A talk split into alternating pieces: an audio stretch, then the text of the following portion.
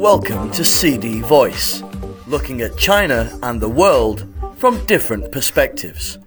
The National Health Commission announced the latest fine tuning of the country's pandemic control measures on Friday.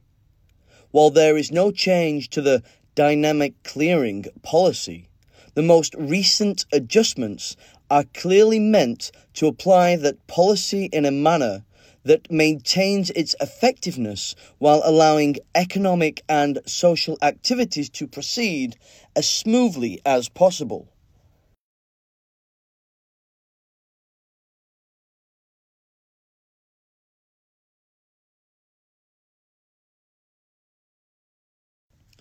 Among the 20 measures the Joint Prevention and Control Mechanisms of the State Council announced on Friday are adjusting risk areas into high and low categories, shorter quarantines for inbound travellers, and the close contacts of those infected, lifting restrictions on secondary contacts, and removal of the circuit breaker mechanism for incoming international flights. There are also clear requirements for the guarantee of services to people in home isolation and quarantine. The measures represent a well balanced move to ease the disruptions to people's lives and further open up the country to inbound travel.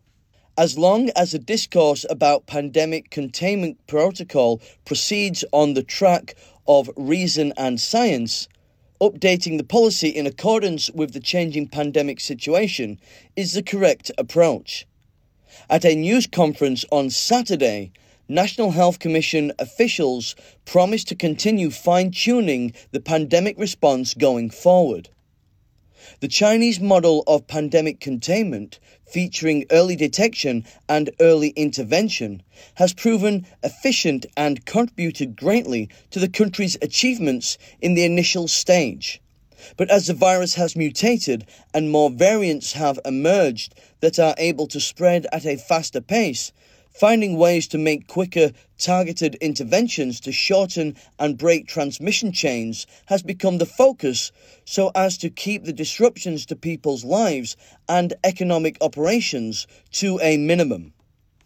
The latest measures show that, with the benefit of experience, local governments are expected to be on the alert for any emergence of the virus and to respond in a timely manner so that they do not need to adopt a belated and widespread one size fits all approach to try and contain the outbreak. By making early, rapid responses to any outbreaks, local governments can minimize the impact of the prevention and control measures on economic operations and the disruptions to people's lives. The latest adjustments make the prevention and control work more standardized and agile and mean that if everyone fulfills their duties and responsibilities, all will be able to reap the benefits. That's all for today. For more news and analysis, buy the paper. Until next time.